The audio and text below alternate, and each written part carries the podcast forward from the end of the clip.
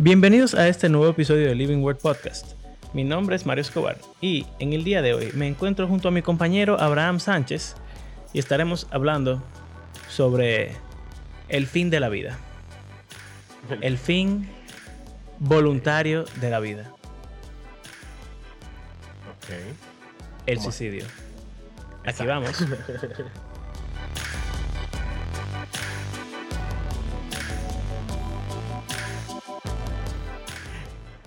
Eh, yo no sé si te ha pasado a ti, pero trabajando con jóvenes, sobre todo si se abre como a un tiempo de preguntas y respuestas, como que la pregunta del suicidio siempre surge.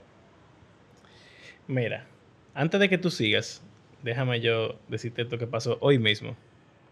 Hoy mismo. Hoy en el colegio, o ayer, ayer o hoy, no sé, un estudiante estaba diciéndome, Mister, es que yo no elegí nacer, yo no elegí nacer en este mundo.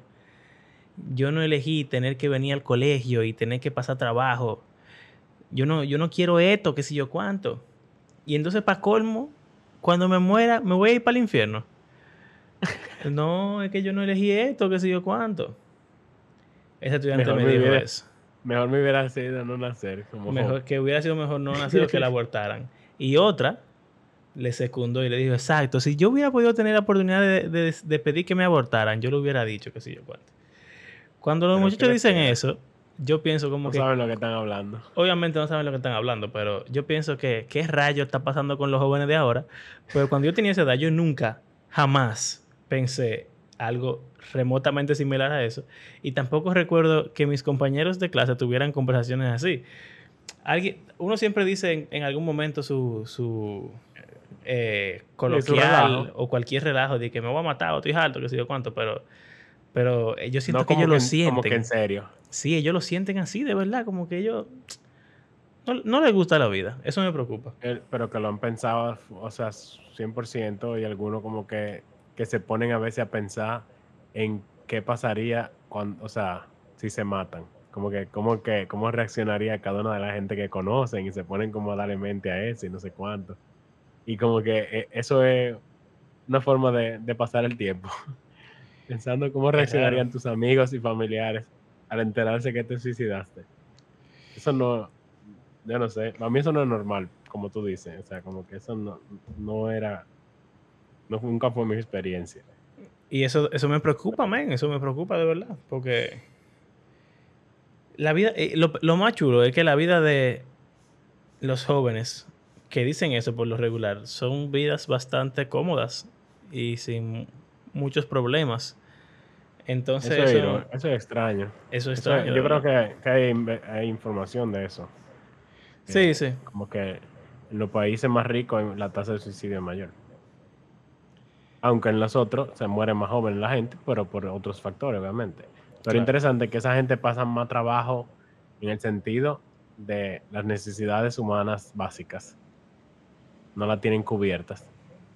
Y se suicidan menos que la gente que tiene todas sus necesidades básicas cubiertas, pero tiene, obviamente tienen otros problemas que son Sí. serios. O sea, no es diciendo como que es difícil hablar, como decir que, ah, pero realmente a ti no te pasa nada porque tú tienes todo. Claro, claro. Y sí, o sea, en un sentido sí, tú tienes todo.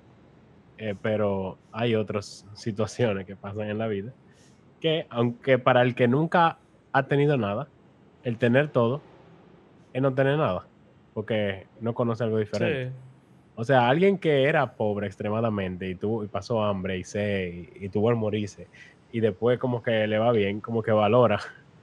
Sí, lo es, tiene. una vida mu- mucho menos gratificante cuando tú tienes todo y no tienes luchas, no tienes que, que, que luchar por nada, porque en cierto modo tú tampoco ganas nada.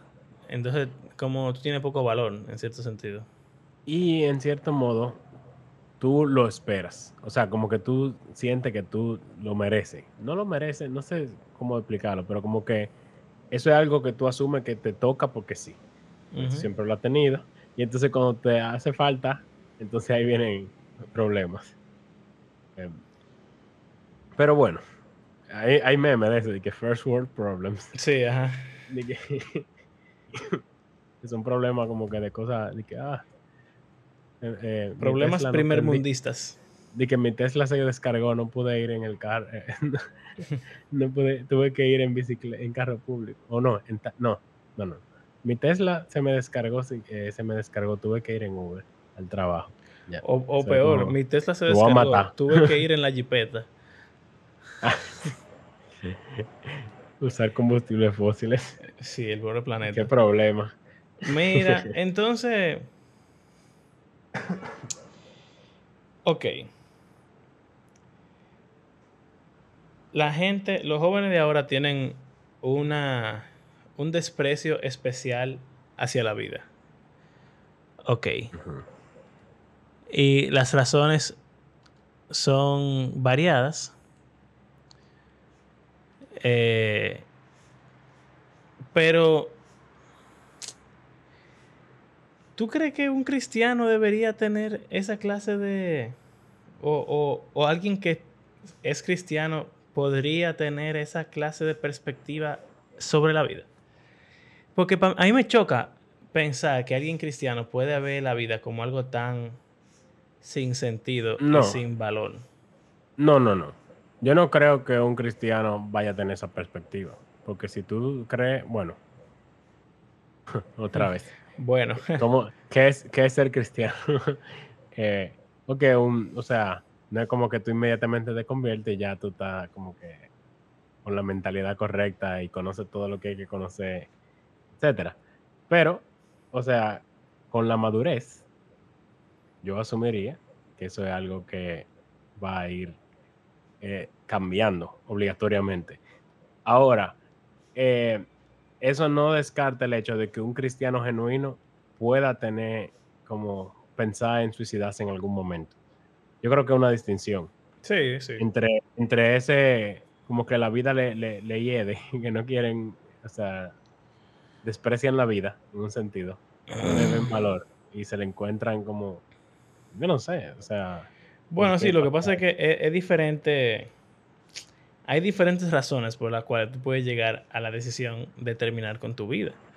Por lo regular, cuando un cristiano toma esta decisión, o una persona en general toma esa decisión, es algo, eh, o sea, son situaciones fuertes que ocurren, que tienen tiempo ocurriendo, que no son ayudadas por nadie y eso genera como un desaliento y una inconformidad hacia la vida que bueno, la gente termina matándose, pero lo que yo veo en los jóvenes de ahora es como un modo de ver el mundo que realmente no lo vaya a matarse. Es simplemente como una forma de... como una nueva cosmovisión que la vida no tiene sentido y ya. Pero eso es nihilismo. Exacto. Básicamente. O sea, básicamente todos los jóvenes de hoy en día, como que la, posición por default es el nihilismo. Que es básicamente eso, nada tiene sentido. si nada tiene sentido, hay mucha gente que son nihilistas, pero no se matan. Y no se matarían. Exacto. Pero hay algunos que lo llevan al extremo y dicen, bueno, si al final nada tiene sentido, entonces ¿para qué está vivo? eso me mato. Y yo creo que hay, alguien, no me acuerdo si fue un apologeta o no sé quién, que dijo como que si el cristianismo es mentira, si como que la, Biblia es mentira, Jesús no vino. De que se mataría. que sí, ok. De que lo más, lo más lógico sería matarse. si nada tiene sentido. Tiene sentido, en verdad. Lo que pasa es que, la, conclusión más lógica, la conclusión más lógica de que si no hay una deidad y no hay, o sea, nada más después de la muerte y qué sé yo cuánto, entonces como que lo más lógico sería decidir matarse todo el mundo. Y Heavy. Fin de la historia. Está fuerte. Pero, pero nadie lo hace. O bueno. O sea, muy poca gente. Eh, en comparación, exacto. No, Ahora, la, pregunta que hacen ellos es, irónico, porque ellos piensan así, esa es su cosmovisión. Pero a ellos desde chiquitos le han, o sea, se han criado, que han criado un ambiente cristiano. Entonces, ellos tienen, ellos son nihilistas cristianos, lo cual no tiene sentido, pero lo son. Y entonces ellos hicieron una profesión de fe, se convirtieron, se bautizaron, no sé cuántos, son parte de una iglesia, asisten regularmente y se consideran cristianos. Y algunos quizá incluso como que vivan o traten de vivir así conforme a lo que la Biblia enseña. Pero tienen como quiera esos pensamientos de, matarse. Y entonces, ellos preguntan como que, pero, espérate, si yo me mato, yo voy para el cielo. ah, es exacto, eso también es otra cosa, como que... Bueno, pues entonces. la pregunta. De que, de puedo, ser puedo tener el privilegio de la vida eterna y me mato y ya. Mielquina. Está fuerte eso. Suena raro, suena raro. Pero yo he escuchado gente que no son adolescentes así, como que son adultos y, que, que, en un sentido tienen una perspectiva similar, que quieren morirse. Para estar con el Señor, para estar en el cielo. Eh, mucha gente he escuchado como que como que ya quieren morirse para poder ir al cielo. es que la vida no sirve, entonces. trabajo, entonces yo, quisiera estar muerto, entonces está en el cielo y ya voy a estar en paz. Pero, entonces está la duda. ¿Puedo matarme yo o tengo, que esperar que el Señor, o sea, como que, Señor, por favor, mátame? Como, como Saúl, que le dijo al, tigre que le, que le clavara la espada. Ajá. No estoy seguro si matarme me quita la salvación, entonces, Señor, mátame tú. Ah, y, Elías, le dijo a Jesús eso también. Ah, y, Jonás, pero por otras razones. Bueno, tú sabes que yo siento que, como lo, pensamos esto inicialmente, era responder si un cristiano puede suicidarse o, si siendo cristiano no puede suicidarse y termina yendo al cielo. ¿Qué pasa?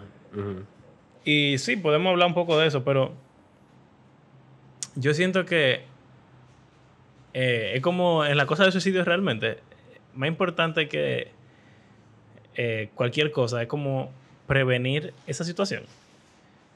Y es mi entender que realmente la gente que tiene esa perspectiva de la vida necesita un cambio drástico de perspectiva y, tiene que... Necesita ayuda, porque yo no creo que lo vaya a lograr solo.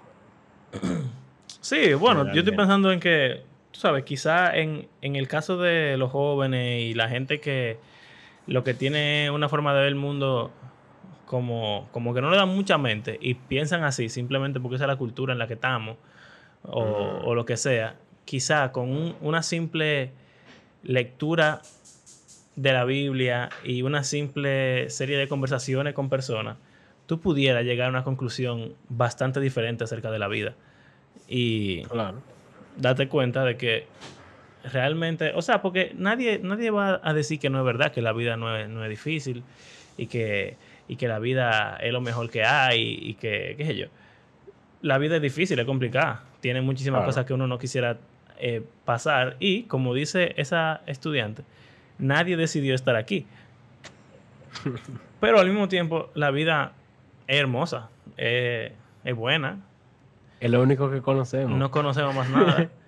Pero aparte de no conocer más nada, o sea, uno sabe que uno puede experimentar y uno experimenta muchísimas cosas buenas en la vida. Claro. Eh, Pero cuando tienes la mira puesta en la cosa mala, tú nada más vas a ver lo malo. Exacto. Y lo bueno te va a dejar como que no, no fue bueno nada. Tú te, vas, tú vas inconforme con lo bueno que te pasa.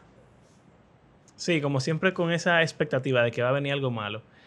Pero todo es una cuestión de perspectiva. Porque así como tú puedes decir, no importa qué bien llegue, va a haber un mal más allá. Tú siempre puedes, tú pudieras decir también, no importa qué mal llegue, siempre va a haber un bien más allá. Sí, yo no recuerdo una conversación que tuve una persona de que el cielo y el infierno uno comienza a experimentar aquí. Y, y, o sea, en ese sentido, de que la, la Biblia te va formando y haciendo pensar de una forma en la cual, aún a través de las circunstancias en las que nos encontramos, el sufrimiento, persecución, hambre, etcétera, uno tiene la mira puesta en, otra dimensión, básicamente, prácticamente, y tú lo ves todo con, con esos ojos y tú disfrutas y tienes gozo y tienes esperanza y tienes paz y en, en, en tu vida aquí. Aunque sea la peor vida del mundo, ah, desde una perspectiva, como Pablo, por ejemplo. Este hombre pasó más trabajo que cualquiera. Y él estaba feliz. o sea, él estaba como completo y estaba como expectante de lo que venía en el futuro, etcétera. Sin embargo, una persona con una perspectiva así, lo que va a ver es solamente lo malo y como que eso va trabajando en tu mente y en la forma en la que tú experimentas el hecho de estar vivo incluso. Y no solamente como el futuro, porque uno puede decir, ok, el cielo, la gloria, la nueva creación, la resurrección, todo eso maravilloso. No, pero eso es lo que digo, porque tú comienzas a ver indicios del cielo aquí. Sí, sí. O sea, pero como que esos indicios te apuntan allá. Exacto. Pero yo digo que... De, la, de esta vida es una probada. Ajá. O sea, yo estoy de acuerdo con eso. Lo que quiero decir es que también está la otra parte de, de que uno puede hacer cosas en esta vida, uno puede lograr cosas en la vida. Uno puede, o sea, Pablo, por ejemplo, decía, no sé qué es mejor, si morir y estar con el Señor, que sería eso. Él, en esta vida ya experimentó una probadita y uno quisiera ya el, eh, poder experimentar al Señor completamente. Pero está la otra parte, quedarme aquí, él dice Pablo que es mucho, muchísimo mejor porque él está sirviendo, predicando el Evangelio, sirviendo a los demás, eh, y él encuentra en eso un propósito supremo. O sea, morirse sería bueno solo para él, pero él está vivo, es de beneficio para la iglesia en general. entonces él dice, es mejor estar vivo. Exacto, entonces siento que las personas que tienen eh, esa perspectiva, y sobre todo, de nuevo, porque la mayoría de esa gente nunca van a atentar contra su vida, pero una persona que llega a suicidarse, no solamente que entiende que la vida es, es mala o triste o, o sin sentido, sino que supongo que deben ver su vida como algo que es irrelevante para todos los demás. Como que su vida no aporta nada y ellos simplemente como que son como desechables.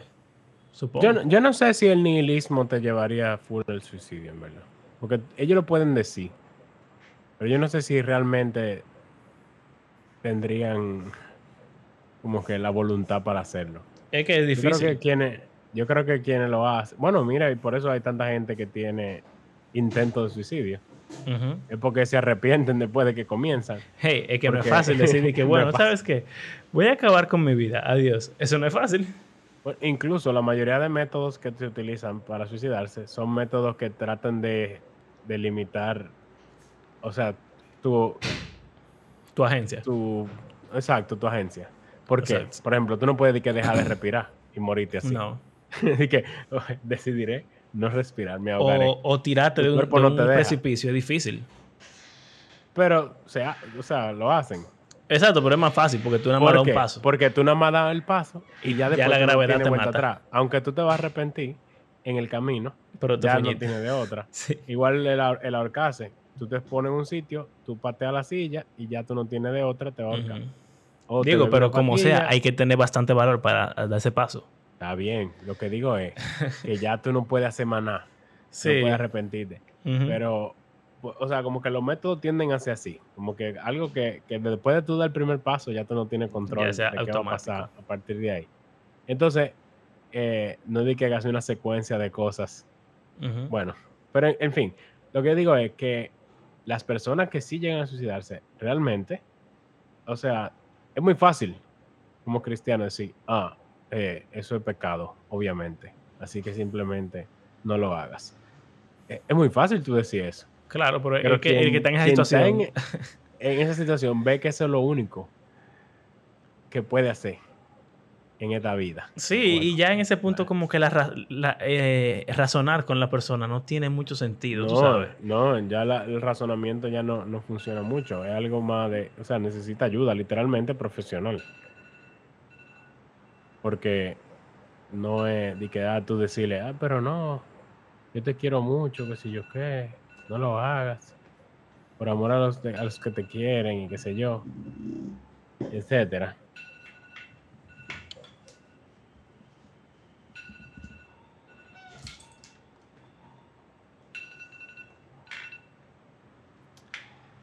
Ok. eh, ¿Qué te estaba diciendo? Que la alarma sonó.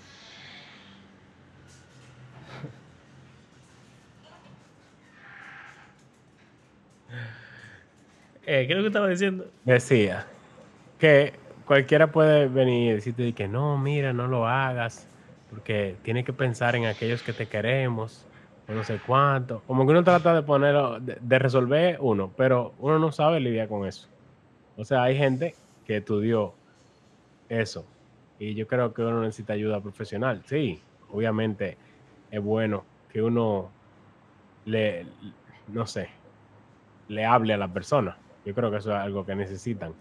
Pero yo creo también que tú no puedes decir que, ah, bueno, y que bueno, mi hijo ha tenido pensamientos suicidas, incluso una vez casi lo intentó, pero eh, estamos hablando con él y lo mantenemos vigilado, así que no creo que, creo que, que no pasará nada, qué sé yo. Eso es una, como dicen los gringos, taking time bomb. Sí. Eso, es un problema que tú tienes ahí, tú sabes que lo tienes ahí y no hace nada al respecto en un sentido. Dice que, ah, sí, yo lo estoy chequeando, tú no estás chequeando. Esa, esa mente está ahí, dándole Dando vuelta, a, millón a eso.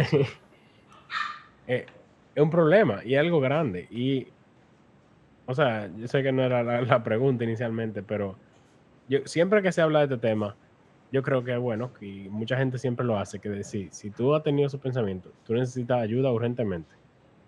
Eh, o sea, un grupo de gente que te apoye y que te ayude, pero también tú necesitas ayuda profesional y da, ayuda de los pastores de tu iglesia, tus líderes espirituales, pero incluso quizá un, o sea, un psicólogo, un psiquiatra eh, profesional, porque, o sea, eso no es algo chiquito. O sea, no, no, es disparatico, ¿no? No. Eh, tú sabes que, de nuevo, estoy de acuerdo con todo lo que estás diciendo. Pero algo que a mí me preocupa bastante de las, o sea, como la forma de lidiar con ese problema, es que en lo personal, esto es algo muy personal mío, que yo no soy psicólogo, tú sabes, aunque me interesa mucho el tema, yo no puedo decir que yo sé de, que, de esto, pero yo siento que hay cosas y hay como situaciones en las que llega un punto en el cual ya es demasiado tarde. Y que no importa pues cuánta ayuda profesional y cuánto tú hables con la gente, es algo que es casi inevitable ya. Y me parece que muchas de las personas cuando llegan a hablar con alguien, cuando llegan a veces con un profesional, ya están en ese punto. Ya están en ese punto y están quizá prolongando lo inevitable, que pasa mucho, hay muchísima historia de gente que se terminan suicidando 10 años después de que ya están en terapia, uno cree que está todo bien y de repente, ah, se mató. Eh, y por eso, aunque obviamente hay muchísimos casos de personas que se salvan su vida por, por hablar con el profesional y hablar con la gente, aunque aparenta ser muy tarde, pero yo creo que tenemos que ser súper como conscientes de la responsabilidad que tenemos como personas. Claro. como amigos, como familiares, como padres, como hijos, eh, como compañeros de trabajo, de tener una relación con las personas de la cual tú puedas decir que tú estás aportando eh, el amor del Señor y, y como es ese cuidado a la imagen de Dios que tenemos.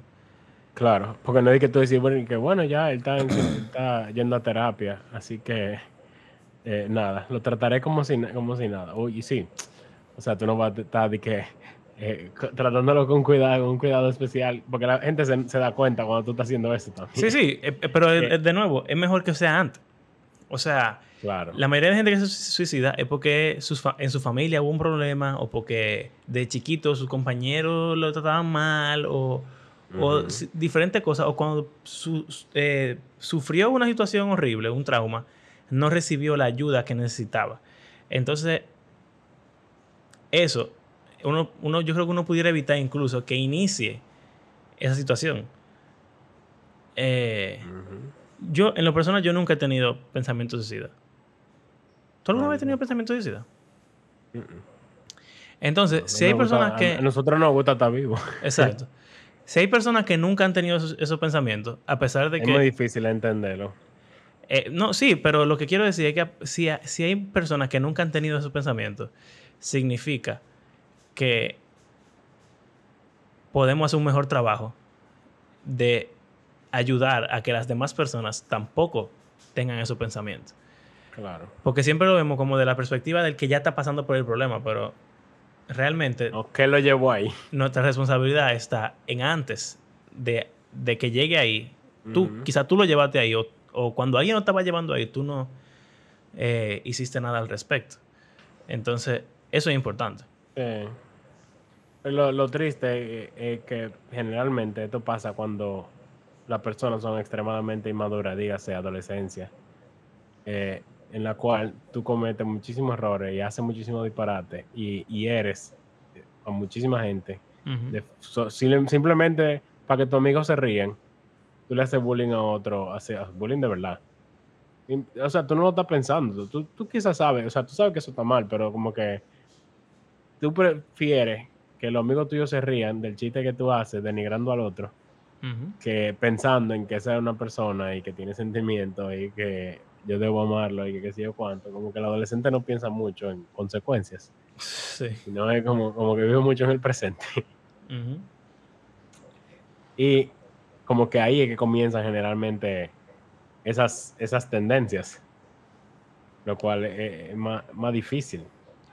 Porque, por ejemplo, aún nosotros como profesores, yo no, yo no puedo evitar que, que le hagan bullying a alguien. Aun- por más que se quiera y por más que se hagan campaña y concientización y que no sé cuánto, yo no puedo obligar, o sea, yo no puedo controlar a nadie. No.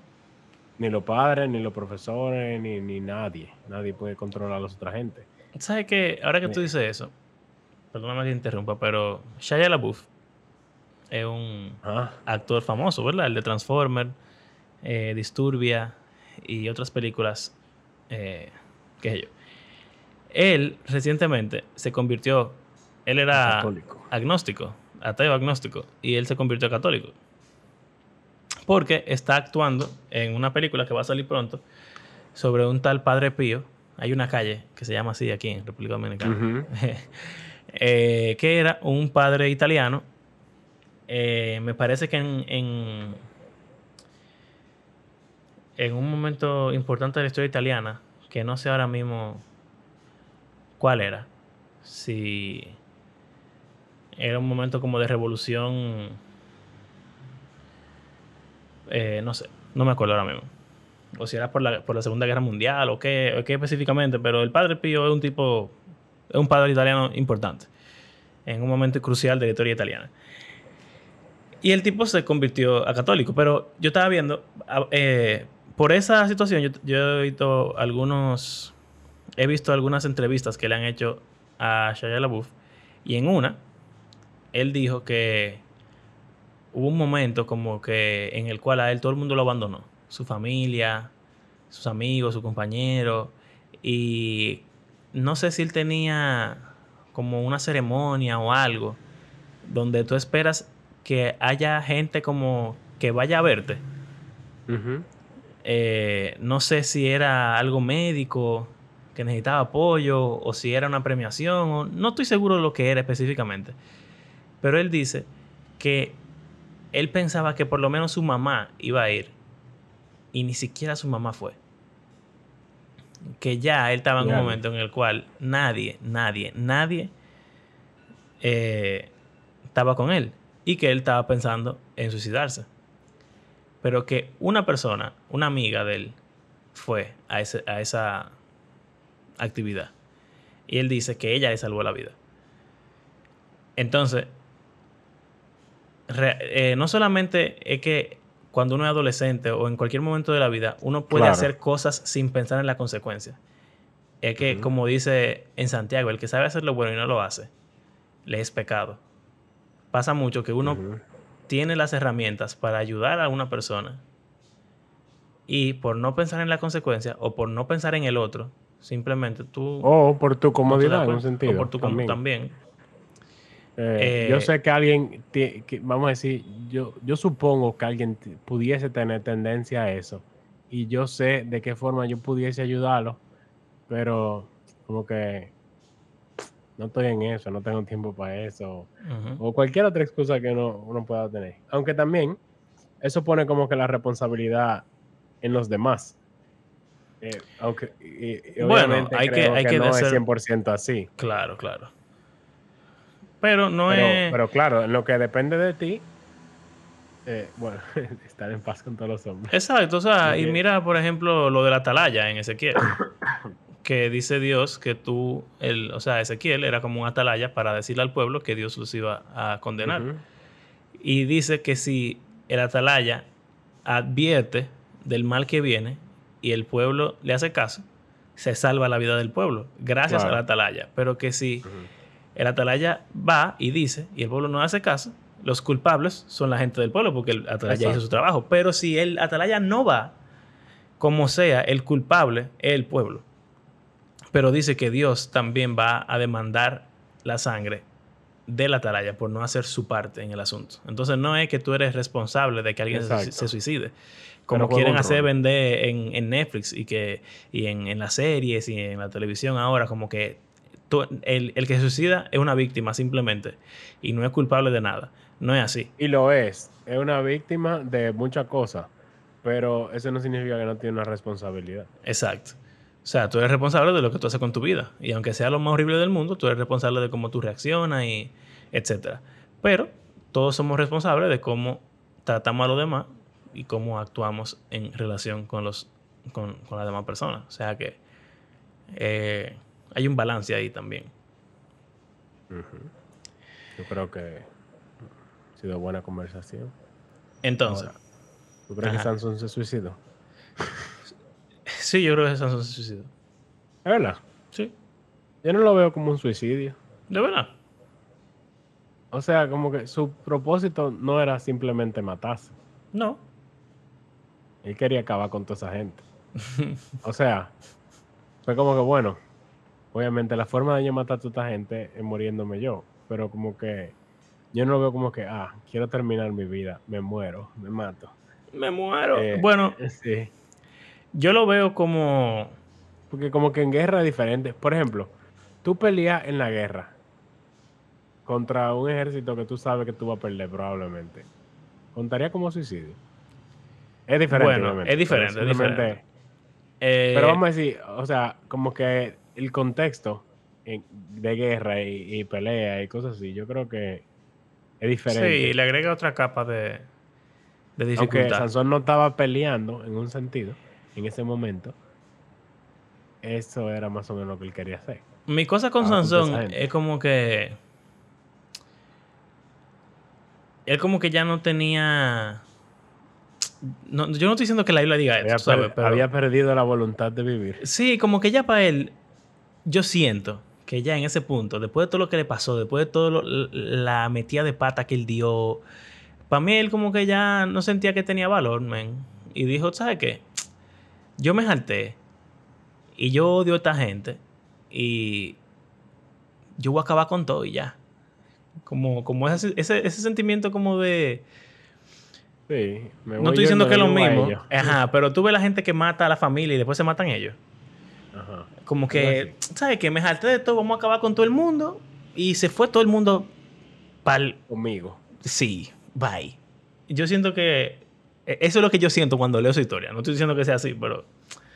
Para mí era algo así. Sí, o sea, obviamente un hombre como acabado ya y como que en su vida Sin ojo, ya traicionado Sin por, su por- cabello, por sin todo el mundo. Como que, mierda. Está difícil. y- y Eh, esclavo, o sea, prisionero. sí. burla, objeto de burla de los filisteos. Pero no, yo no creo que un caso de que para tú decir. Y un fracaso total, su vida. Exacto, exacto. Porque eh, a- aparte de eso, o sea, yo creo que su contexto es especial. En un contexto que tú debes saber que, ah, pero mira, Sansón se suicidó y eso está en la Biblia, qué sé yo. Y entonces, eso es, eso es una. Yo no creo que deba ser de que algo comparable como un ejemplo de, de suicidio normal, por un lado. Pero no solo eso, sino que la gente dice, ah, pero Sansón está en Hebreos 11. Y, y bueno, Dios le dio la fuerza para que se matara. Así que, como que Dios fue que permitió su, su suicidio en ese sentido. Ujú. Pudiésemos decir eso, porque Él le dio la fuerza para que lo hiciera. Es verdad. Si no, Él no hubiese podido. Entonces era la voluntad de Dios que Él se matara. y, Wow. como sale en Hebreo, y como sale en Hebreo 11, como un héroe de la fe. Yo nunca había Entonces- pensado en esto que tú estás diciendo ahora. ¿De Hebreos 11? O sea, de lo de Dios que la dándole la Dios que se fuerza, de que para Dios que él se se la mate. Yo nunca había pensado en no la esto. tenía. Es Él no la verdad. tenía. Tú tienes toda la razón.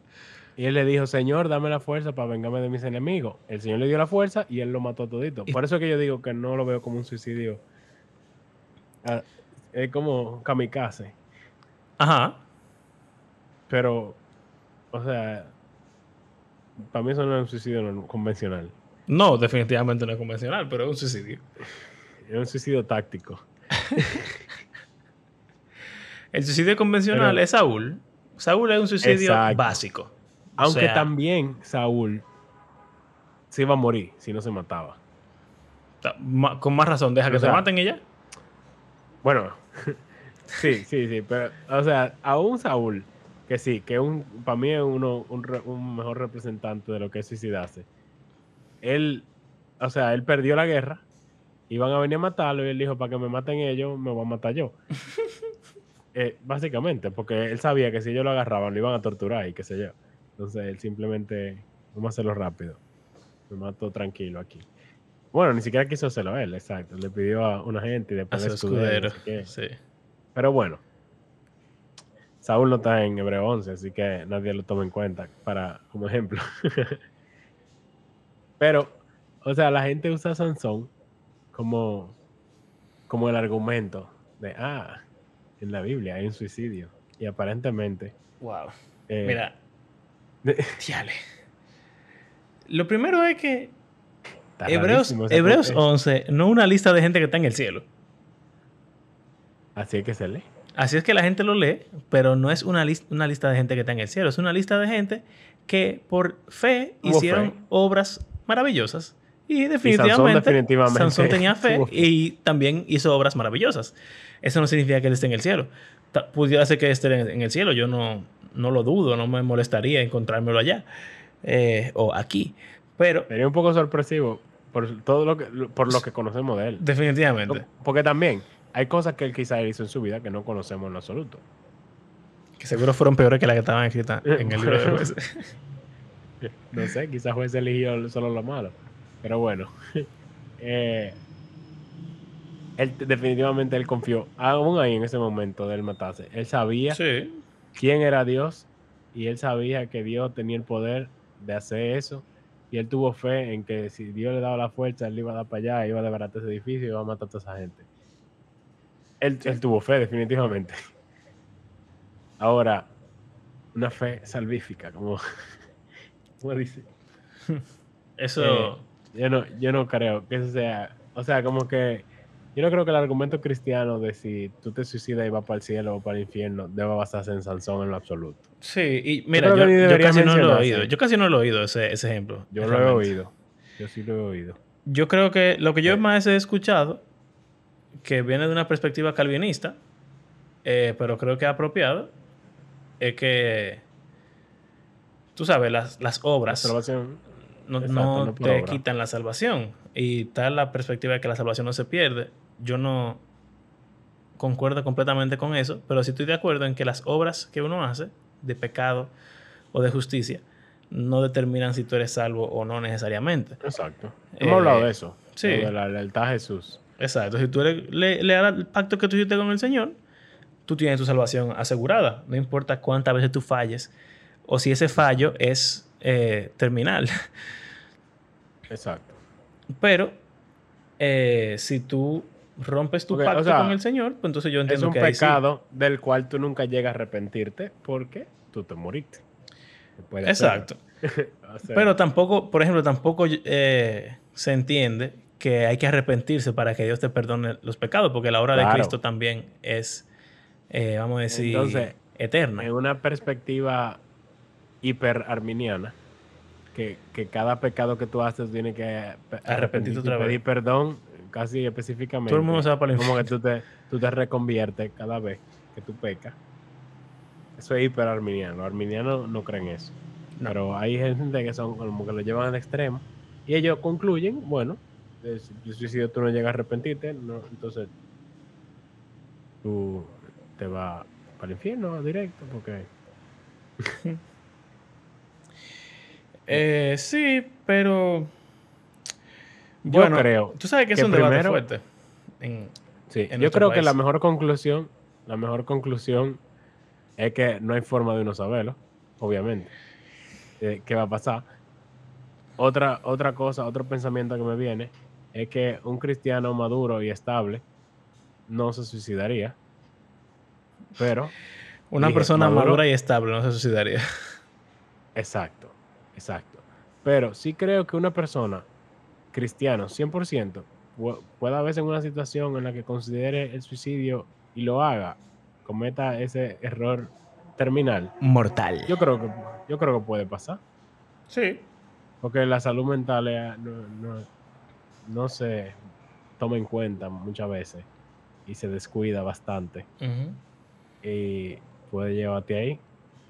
Y yo no sería tan pronto a decir que ese se mató. Bueno, pensábamos que era cristiano, pero ahí ves, por su fruto lo conoceréis. Se suicidó. Dios mío. Infierno.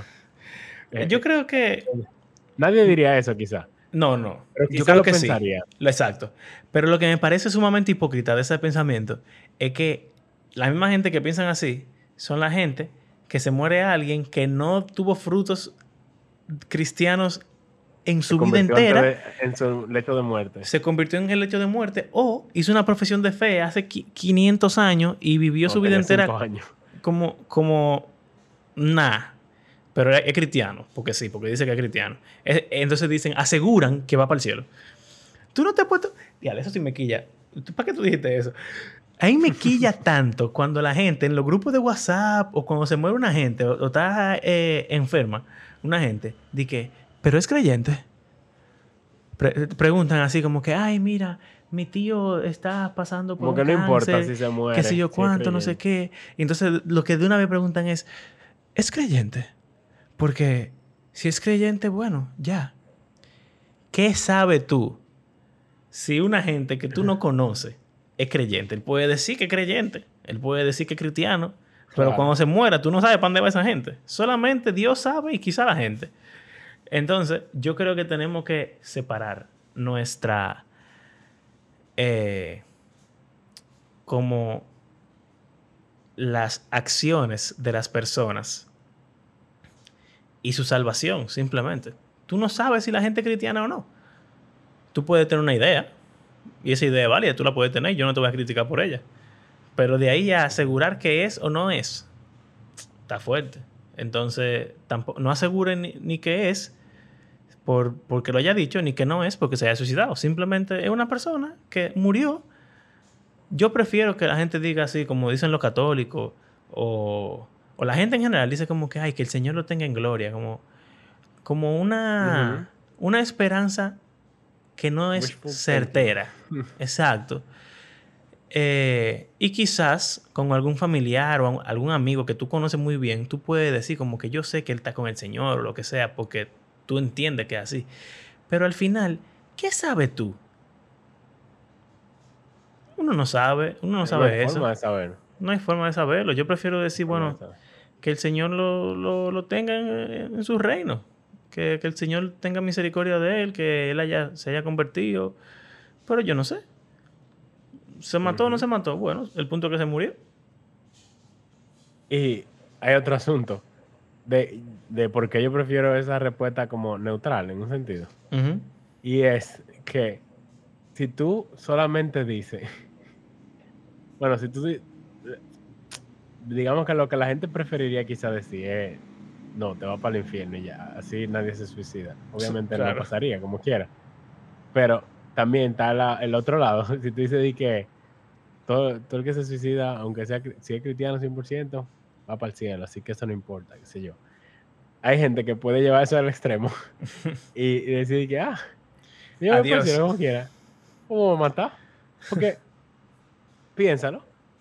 O sea, si lo que importa es ir para el cielo, que hemos hablado de eso, estamos en contra de esa mentalidad, pero tenemos esa cultura de, de que lo único que importa, yo solo sé que voy para el cielo, así se llama el episodio, si quieren escucharlo. Bú- Búsquenlo, Entonces, búsquenlo.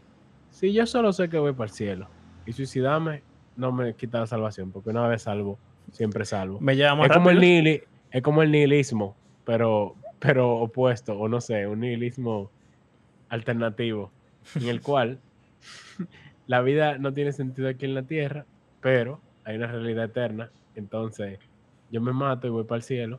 Y ya. Entonces vamos a hacer como una gente en una secta rara que todos se bebieron una cuestión y se murieron. Y se fueron todos para el cielo, supuestamente. Bien. Eh, porque venía el fin del mundo o algo así. Yo no sé qué fue lo que le dijeron a esa gente, pero todos se mataron juntos. Eh, muy extraño, por cierto. Como Pero- 200 gente, yo creo que era más o menos. Ay, mi madre.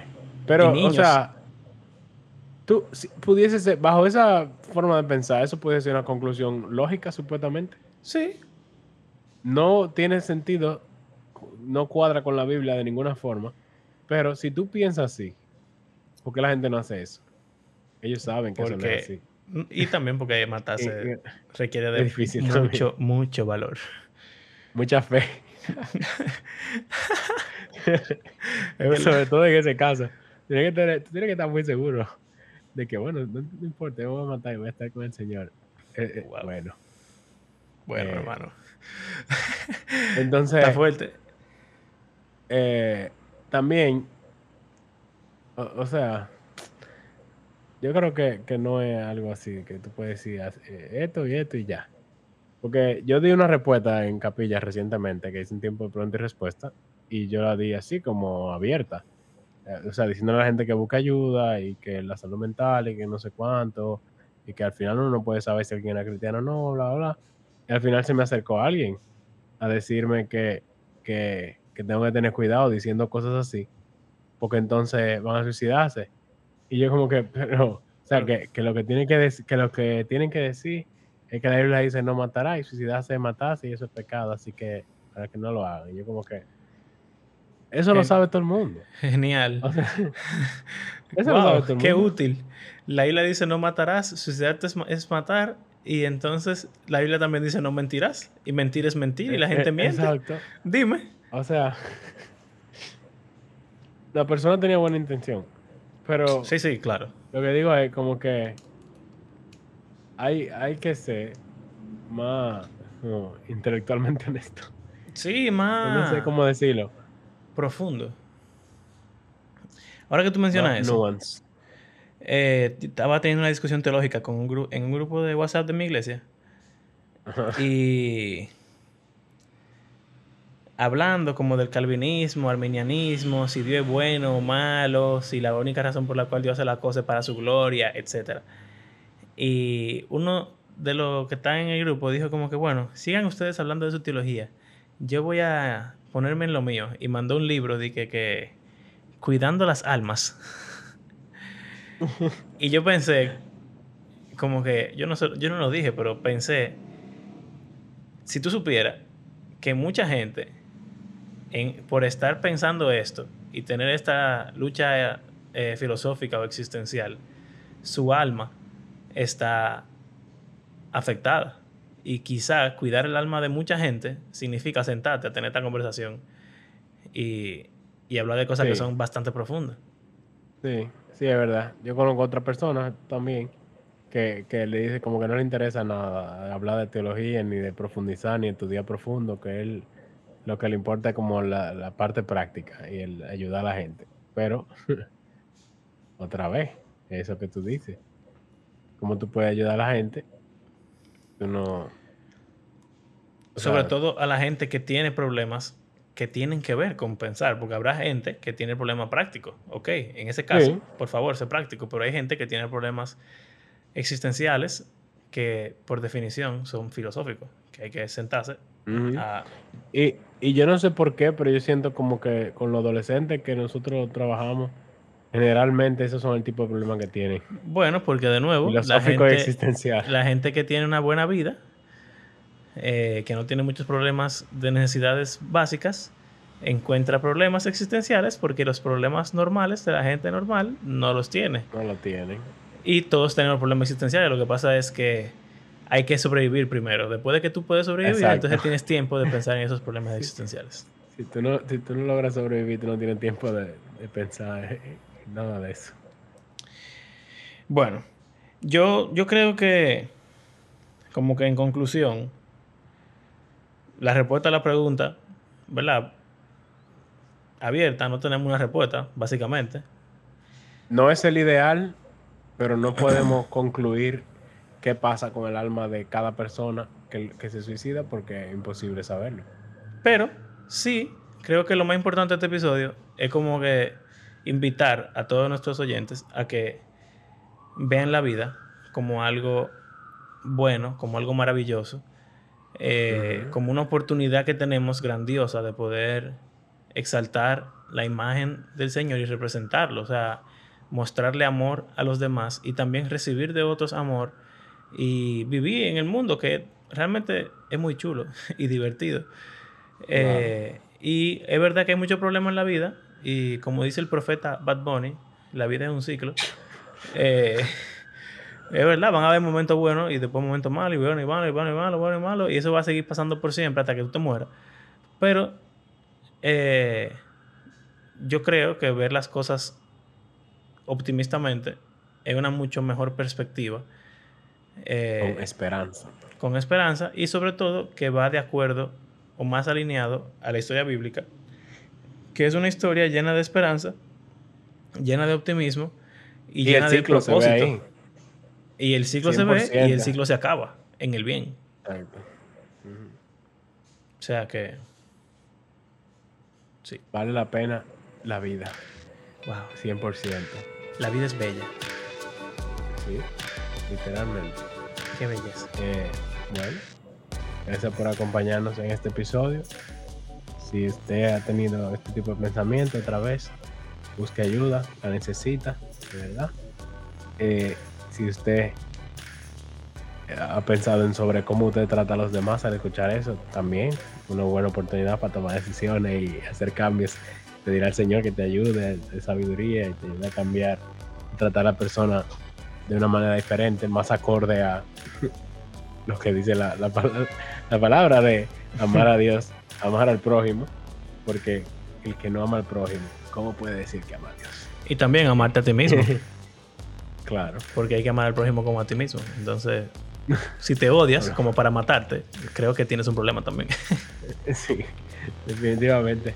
Eh, y nada, recuerden que creemos que la Biblia es un libro que está vivo, que tiene el poder para transformar la vida de sus lectores y todo el mundo. Gracias por hacer este podcast parte de su rutina semanal. Si quieren apoyarnos económicamente, pueden hacerlo a través de nuestras plataformas de PayPal o de Patreon. Será hasta la próxima. Adiós.